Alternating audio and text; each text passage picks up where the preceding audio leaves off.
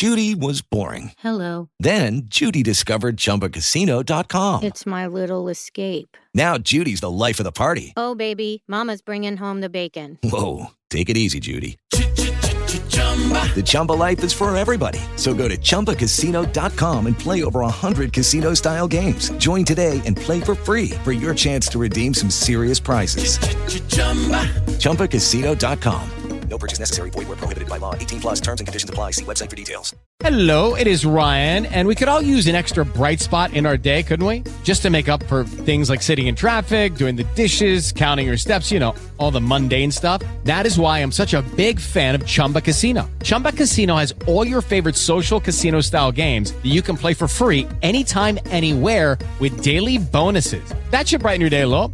Actually, a lot. So sign up now at chumbacasino.com. That's chumbacasino.com. No purchase necessary. VGW. Void where prohibited by law. See terms and conditions. 18 plus.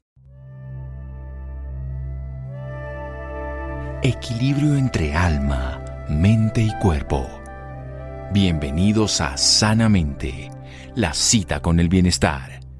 Dirige Santiago Rojas.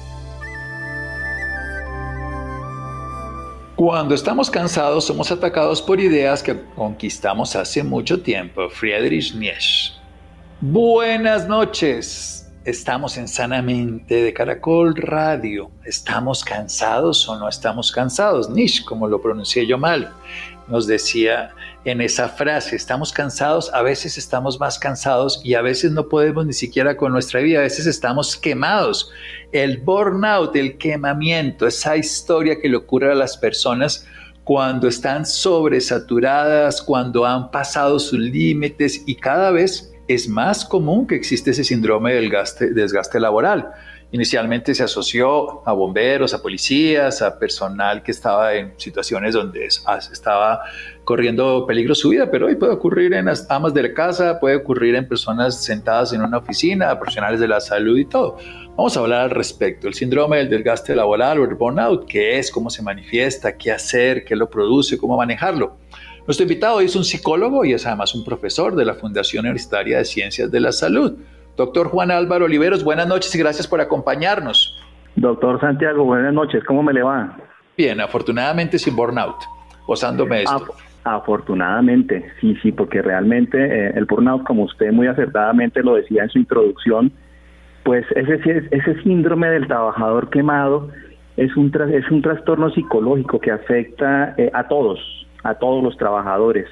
Aunque las estadísticas demuestran que el 55% que lo, que lo sufren son las mujeres, 37% los hombres.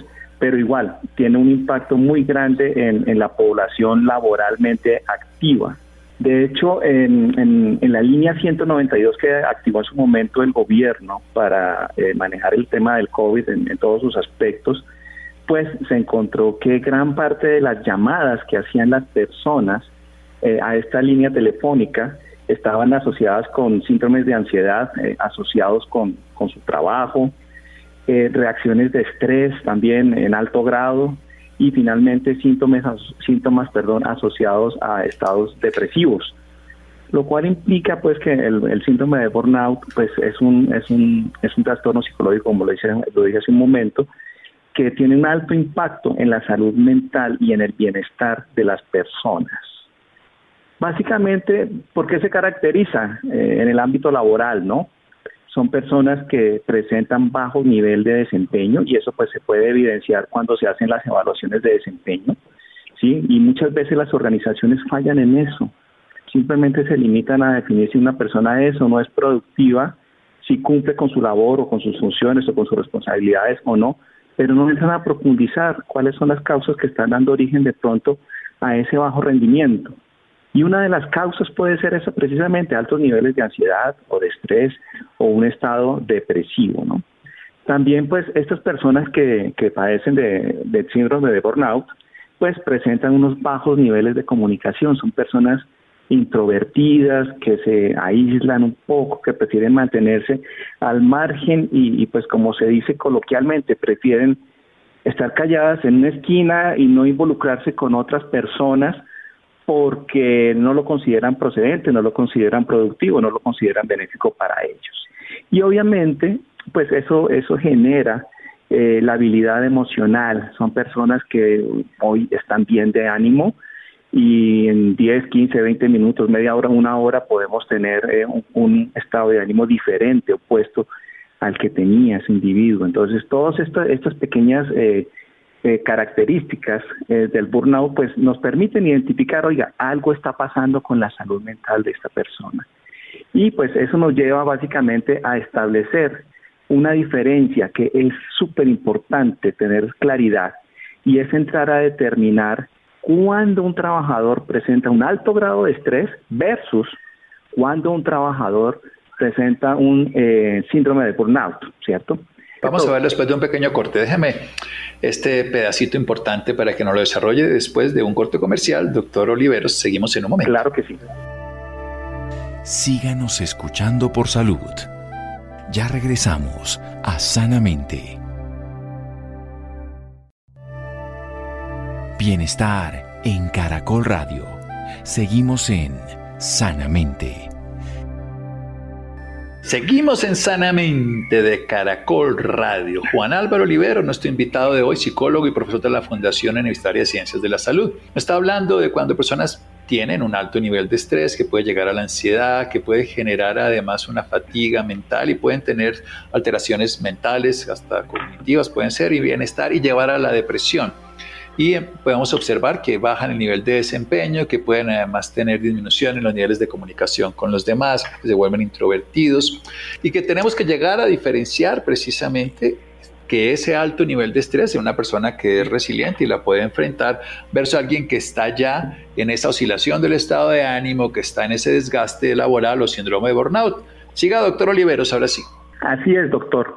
Entonces hay que entrar a, diferenciar esos dos cuadros, ¿no? Uno, pues primero las personas que, padecen o que tienen un alto nivel de estrés, sí, pues básicamente son esas personas cuya vida y cuyo objeto y casi que cuya razón de ser es el trabajo que viven para trabajar, que están total y absolutamente inmersas y sumergidas eh, en el ámbito laboral y que obviamente se llevan su trabajo para la casa.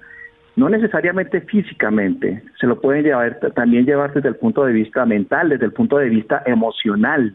¿Cuándo, ¿Cuántas veces llega él o ella de trabajar y llega indispuesto, llega de mal genio o lo notamos aislado, pensativo? y resulta que la persona está pensando en funciones de lo que sucedió en su jornada laboral y no está aprovechando el tiempo valioso y el tiempo importante con su pareja, con su familia, con sus amigos. Lo otro también es que eh, son personas que son muy, muy, muy, muy emocionalmente intensas.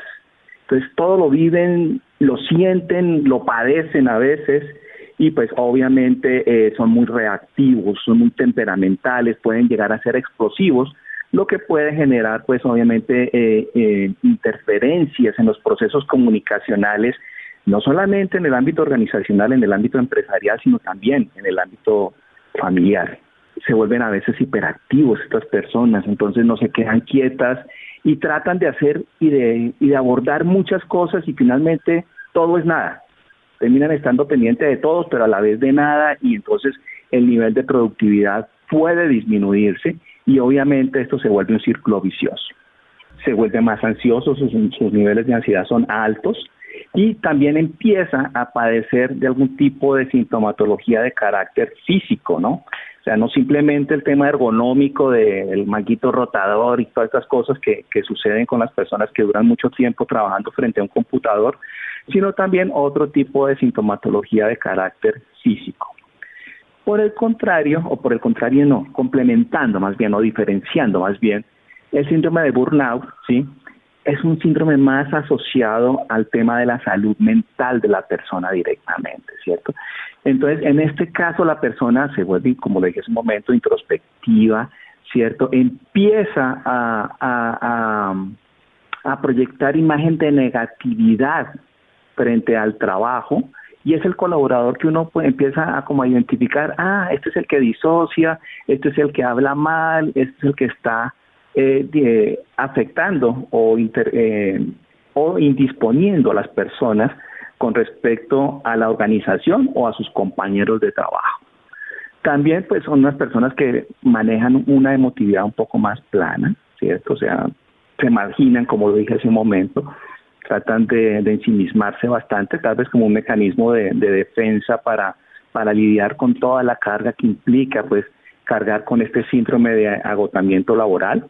Y al ser un síndrome de agotamiento laboral, pues obviamente las personas viven cansadas, ¿sí? Se sienten agotadas, ¿sí?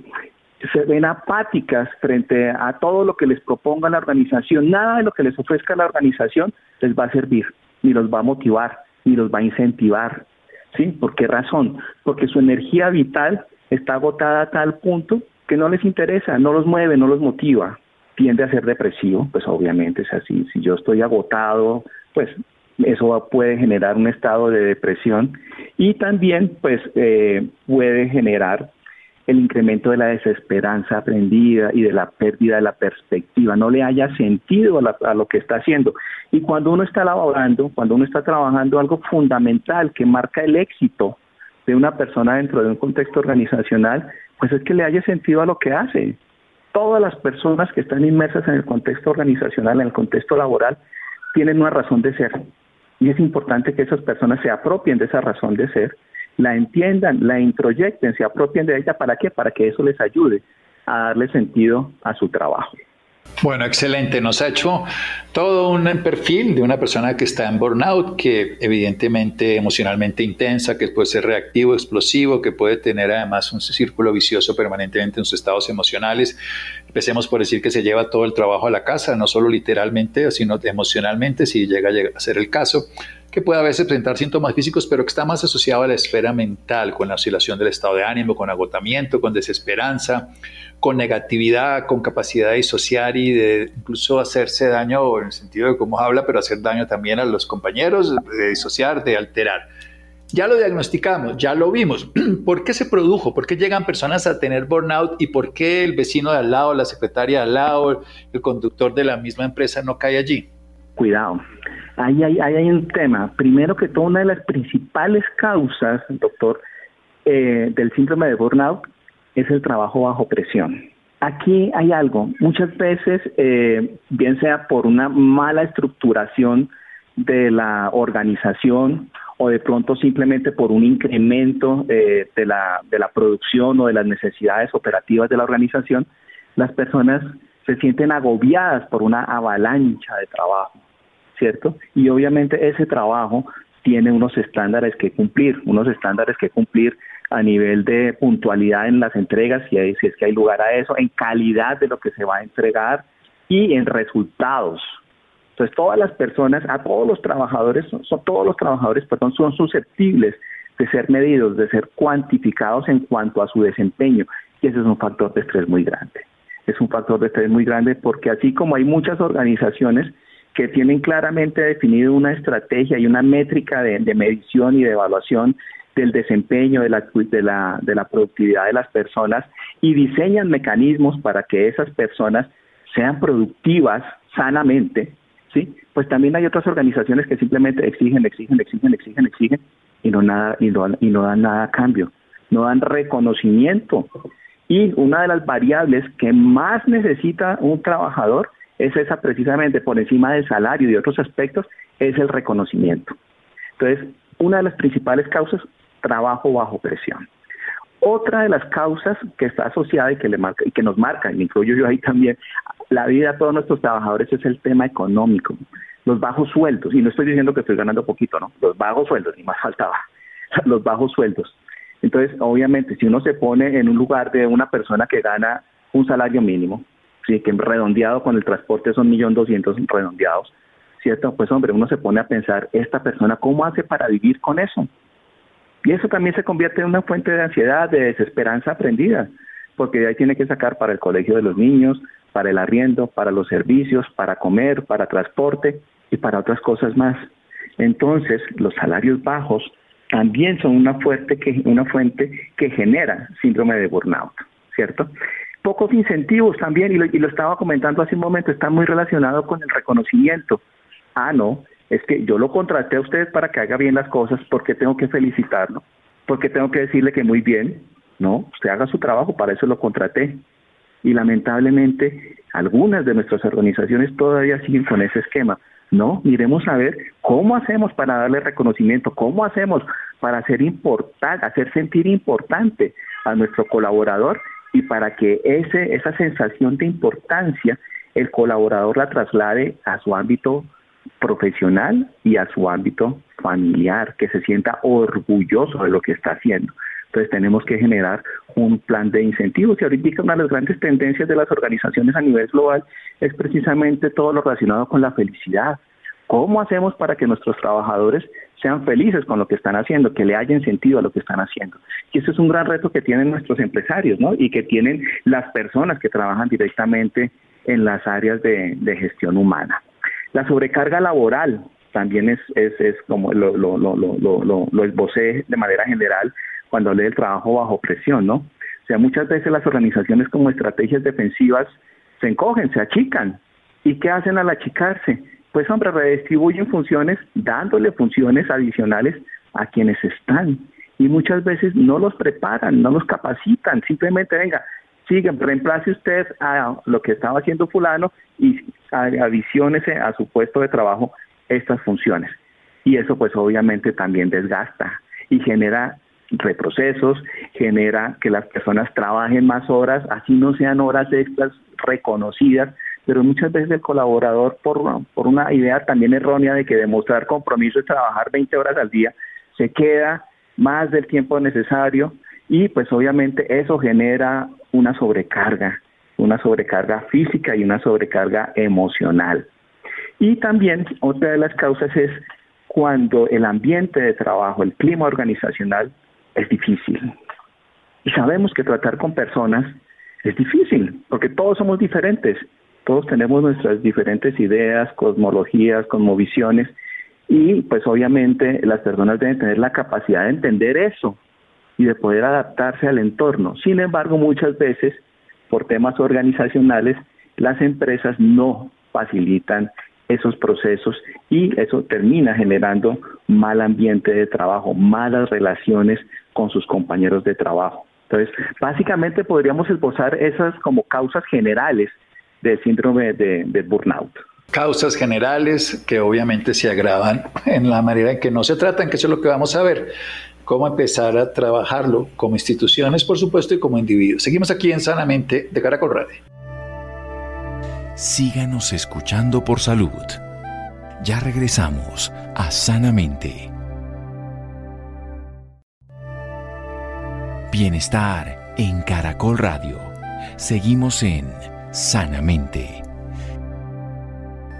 Seguimos en Sanamente de Caracol Radio. Juan Álvaro Olivero, psicólogo y profesor de la Fundación Etaria Ciencias de la Salud, nos habla del síndrome de quemamiento, con esa fatiga, con ese agotamiento, con esa incapacidad de poder rendir, los niveles de desempeño se disminuyen, con bajos niveles de comunicación, con irritabilidad, con conflictos, que se pueden deber a presiones externas excesivas por la búsqueda de la productividad, por malas relaciones interpersonales, por la falta de autoestima y de sobrepasarse sobre sí mismo, también con condiciones previas de trauma no resueltos y muchas causas más. ¿Cómo la abordamos, doctor Oliveros? Que eso es lo más importante. Cuando empezamos nosotros a darnos cuenta que ya no rendimos, que ya no nos gusta, que los fines de semana se vuelven interesantes, pero ya el domingo empezamos a ver que el lunes llega y nunca volvemos a descansar lo mismo y ya no somos productivos, ni felices, ni capaces, ni disfrutamos y estamos envueltos en este síndrome que llamaríamos de desgaste laboral o burnout. Ok, doctor, mire, aquí, aquí hay dos, dos grandes actores que debemos tener en cuenta. Uno, la organización a través de programas de bienestar que estén orientados precisamente a atacar esas causas que acabamos de, mencionar del síndrome de burnout, a identificarlas y a prevenirlas, a prevenirlas. Sin embargo, el actor más importante es el mismo colaborador. Y esto que le voy a decir a, a usted ahorita aplica para las personas que conforman la organización, para los colaboradores, ¿cierto? Lo primero que tenemos que tener en cuenta es que primero soy yo, Suena egoísta, pero primero soy yo, ¿cierto? Entonces hay que tener en cuenta y el trabajador debe apropiarse de eso. Oiga, me estoy desgastando, esto me está afectando, esto está haciendo dañino para mí en lo físico, en lo emocional. Tengo que reconocer eso y tengo que tomar medidas para no seguirme haciendo daño con mi trabajo. Sí, me da para comer, me da para el bienestar de mi familia y todo eso, pero ¿a qué precio? ¿A qué precio? Entonces lo primero es que la persona, el individuo, el colaborador, entienda que primero es él. Lo segundo, debe buscar un soporte y el soporte incondicional que uno tiene es la familia. Entonces, aprovechar y disfrutar al máximo esos momentos en familia, ¿cierto? Eh, disfrutar, salir, organizar actividades, generar un ambiente propicio con, con, con, su pareja, con sus hijos si los hay, o con su familia en general, y pues obviamente también generar un círculo de amistades ajenas, lo recomendaría yo, al trabajo. Personas con las que ustedes no tengan que hablar de que es que mi jefe es un tal por cual o que quedó esto pendiente, no, nada porque precisamente la familia y la amistad son los círculos reales de uno. Uno está de paso por una organización, pero lo que uno tiene casi que de por vida son familia y eventualmente los amigos. Lo otro es no, no querer ser el, ¿cómo lo digo? Aprender a delegar, aprender a delegar. Hay que aprender a soltar cosas, porque cuando yo digo que sí a todo, ¿sí? Pues obviamente me estoy sobrecargando y tengo que entender que hay otras personas que también pueden colaborarme en las funciones que me han asignado. Entonces, importante aprender a delegar y pues obviamente lo dije también hace un momentico, hay que aprender a decir que no. No siempre uno tiene que decir que sí a todo. O sea, tradicionalmente se tiene la concepción de que el buen trabajador es el que le dice que sí a todo. With Lucky Land slots, you can get lucky just about anywhere. This is your captain speaking. Uh, we've got clear runway and the weather's fine, but we're just going to circle up here a while and uh, get lucky. No, no, nothing like that. It's just these cash prizes add up quick. So I suggest you sit back, keep your tray table upright, and start getting lucky. Play for free at LuckyLandSlots.com. Are you feeling lucky? No purchase necessary. Void where prohibited by law. 18 plus terms and conditions apply. See website for details. ¿A qué precio para él? ¿cierto? Sino hay que aprender también a decir que no, obviamente argumentado, ¿no? No simplemente no, porque no me gusta, porque no me parece, no. Hay que tener alguna razón para eh, decir que no. Pero muchas veces los trabajadores no saben decir que no, porque piensan que pueden ser catalogados como malos colaboradores y eso no debería ser así. Algo básico, simple, elemental. Si se siente cansado, descanse. La norma establece 15 minutos por la mañana de pausa activa, 15 minutos por la tarde de, pausa, de pausa activa. Tómeselos, tómeselos por favor.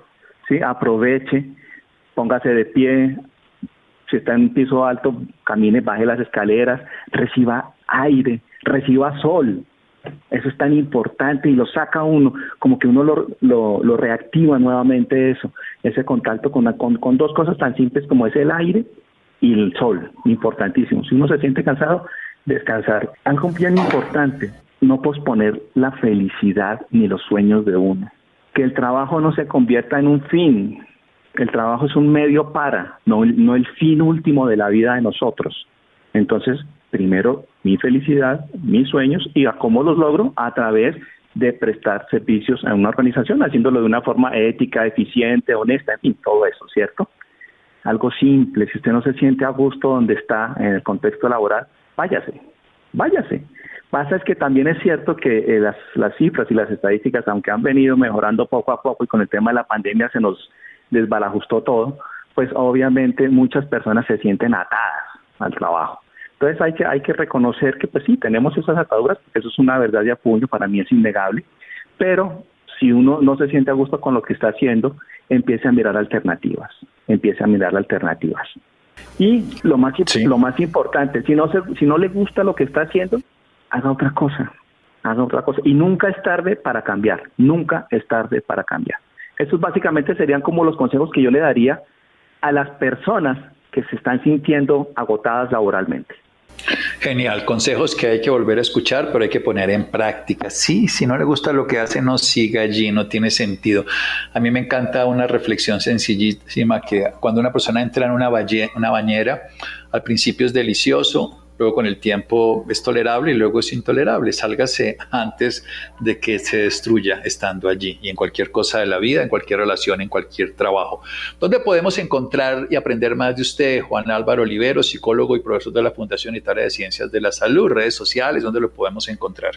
Eh, en la FUX. Ahí yo manejo el área de psicología organizacional y con muchísimo gusto estoy a disposición de ustedes y de los oyentes cuando, cuando me quieran contactar a través de la Oficina de Comunicaciones de la FUX me consiguen. Hay algunas publicaciones mías, si googlean mi nombre, Ahí encuentran algunos eh, artículos sobre motivación, sobre felicidad, cosas de ese estilo, que son investigaciones que he hecho en el ámbito académico. Juan Álvaro Oliveros en la Fundación Universitaria de Ciencias de la Salud. Lo pueden encontrar, pueden seguirlo. Nos ha hablado maravilloso sobre el burnout. Esperemos que si usted tiene síntomas de este estilo, pueda recurrir a todos estos consejos y sobre todo evitar llegar a un proceso más complejo, afectar su salud mental, laboral y por supuesto física. Juan Álvaro, muchísimas gracias. Con muchísimo gusto, doctor. Bueno, ha sido un gusto. Seguimos en un momento aquí en Sanamente de Caracol Radio. Síganos escuchando por salud. Ya regresamos a Sanamente. Bienestar en Caracol Radio. Seguimos en Sanamente. Saludamos al doctor Santiago y buenas noches para todos los que nos escuchan. Seguir una dieta saludable, equilibrada, evitar el consumo de sustancias tóxicas o adictivas, consultar al médico y seguir sus recomendaciones adecuadamente ayudan a la prevención de muchas enfermedades y del cuidado de nuestra salud. Hoy hablaremos sobre las enfermedades vasculares que están en aumento en la población juvenil y mayores de 50 años. Para hablar del tema nos acompaña el doctor John Jairo Berrío Caicedo, especialista en cirugía vascular y angiología de la Universidad del Bosque, máster en epidemiología de la Universidad del Valle y actual presidente de la Asociación Colombiana de Cirugía Vascular y Angiología. Doctor Berrío, bienvenido y gracias por acompañarnos. Noches para ustedes en la mesa de trabajo de Sanamente. Agradezco a Santiago la invitación y especialmente por permitirme entrar en contacto con la comunidad colombiana con estos temas tan interesantes como son la salud vascular. Así es, doctor. Por eso vamos a hablar sobre una de las enfermedades arteriales, oclusiva periférica. Para empezar, ¿en qué consiste esta enfermedad, doctor? Bueno, muy interesante el punto y quiero iniciar aclarándole a, a nuestros oyentes, a la comunidad colombiana, que la enfermedad arterial es aquella que sucede dentro de los conductos o dentro de los tubos que todos tenemos en nuestro cuerpo, encargados de transportar y llevar la sangre a todos los tejidos. Voy a hacer un paréntesis aquí para que nuestros oyentes entiendan que cuando hablamos de circulación no estamos hablando de una sola estructura ni de un solo sistema. Nosotros, insisto, en el cuerpo humano tenemos tres sistemas circulatorios, el arterial, el venoso y el linfático, y donde en, nuestro caso, pues que hablamos hoy de la circulación arterial, pues es el más importante porque a través de estos conductos, de estas arterias, va la sangre con oxígeno y con nutrientes.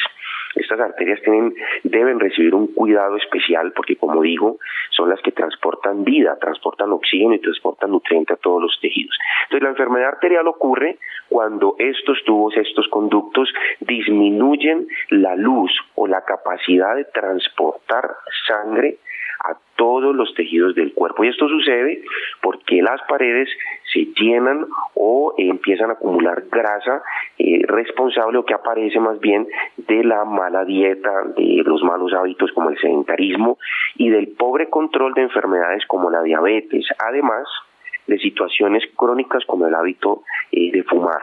Entonces todo esto se suma y hace que estos conductos especiales que tenemos por todo el cuerpo pierdan la capacidad de transportar sangre en su interior, dejando en muchos casos tejidos sin irrigar. Es el término que utilizamos nosotros en medicina, irrigar. Es llevar sangre rica en oxígeno y nutrientes. Cuando esto se pierde, pues el tejido empieza a sufrir y puede morirse. Esto no es exclusivo de los miembros inferiores, es exclusivo de las piernas.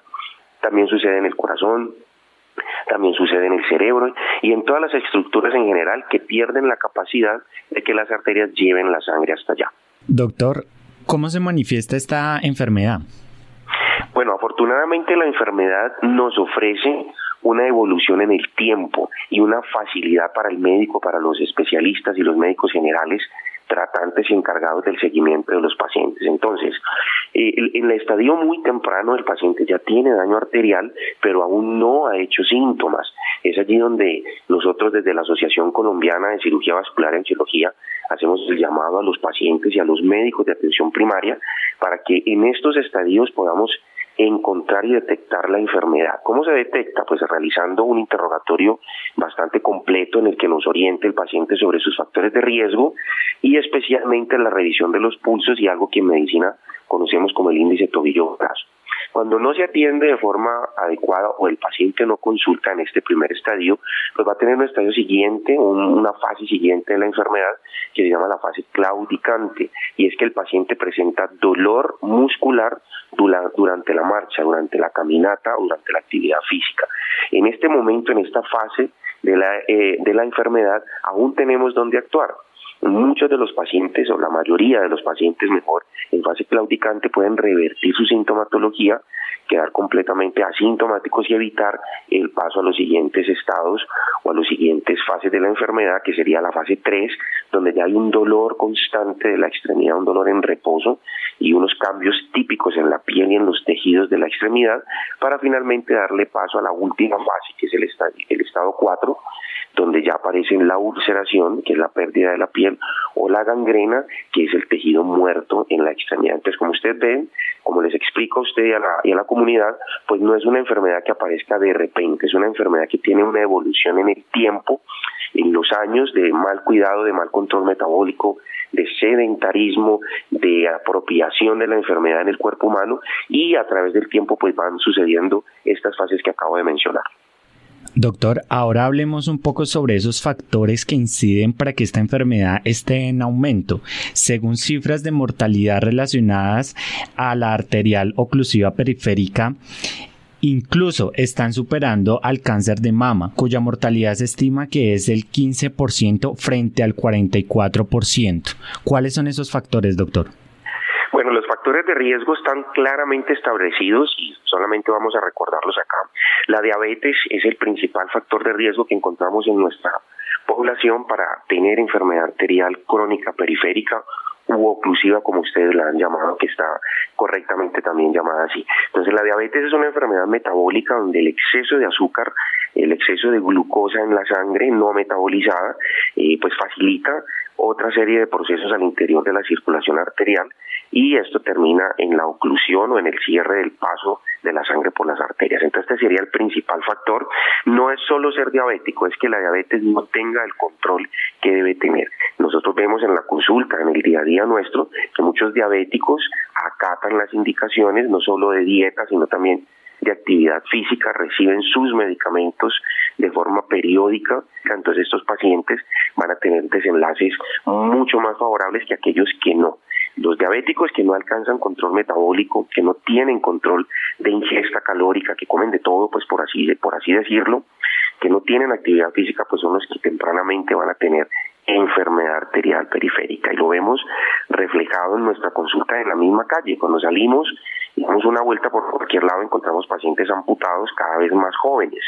Y es que el impacto de esta enfermedad es tan grande que hoy nos encontramos involucrados en un proceso eh, bastante interesante con el Ministerio de Protección Social y se llama Mesa Vascular. Y quiero referenciarlo hoy aquí en esta entrevista que generosamente me hace Santiago, y es que preocupado el Ministerio y las asociaciones científicas por el gran aumento que ustedes ya mencionan de, de esta enfermedad y de las amputaciones como su consecuencia principal, pues hemos desarrollado un grupo interdisciplinario que, eh, cuya intención principal es la reducción de la incidencia de esta enfermedad y especialmente de las amputaciones. Entonces sería el primer factor de riesgo. El segundo factor de riesgo es fumar.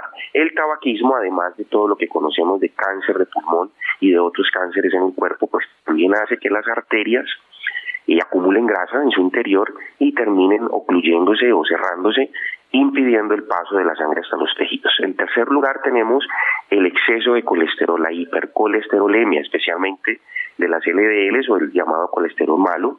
En cuarto lugar tenemos la edad, la edad inevitablemente nos predispone a tener todo tipo de enfermedades vasculares y allí tal vez la más importante sea la enfermedad arterial. Entonces yo quiero destacar estos cuatro puntos como factores principales para tener enfermedad arterial.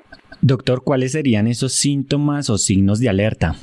Esta pregunta es bastante favorable, bastante interesante para la audiencia. Los síntomas de alerta, eh, yo pensaría que no hay que esperar a que lleguen. Yo creo que en este momento, como está la situación, eh, la prevalencia, la incidencia misma de la enfermedad arterial y las amputaciones, aquel paciente diabético, aquel paciente mayor de 50 años, aquel paciente que sabe que el colesterol está elevado, que lo tiene constantemente elevado, y aquellos pacientes que eh, consideran ellos mismos compleja su situación frente al control de ingesta, aquellos pacientes que se les dificulta retirar de la dieta algunos alimentos o algunos productos que son desfavorables.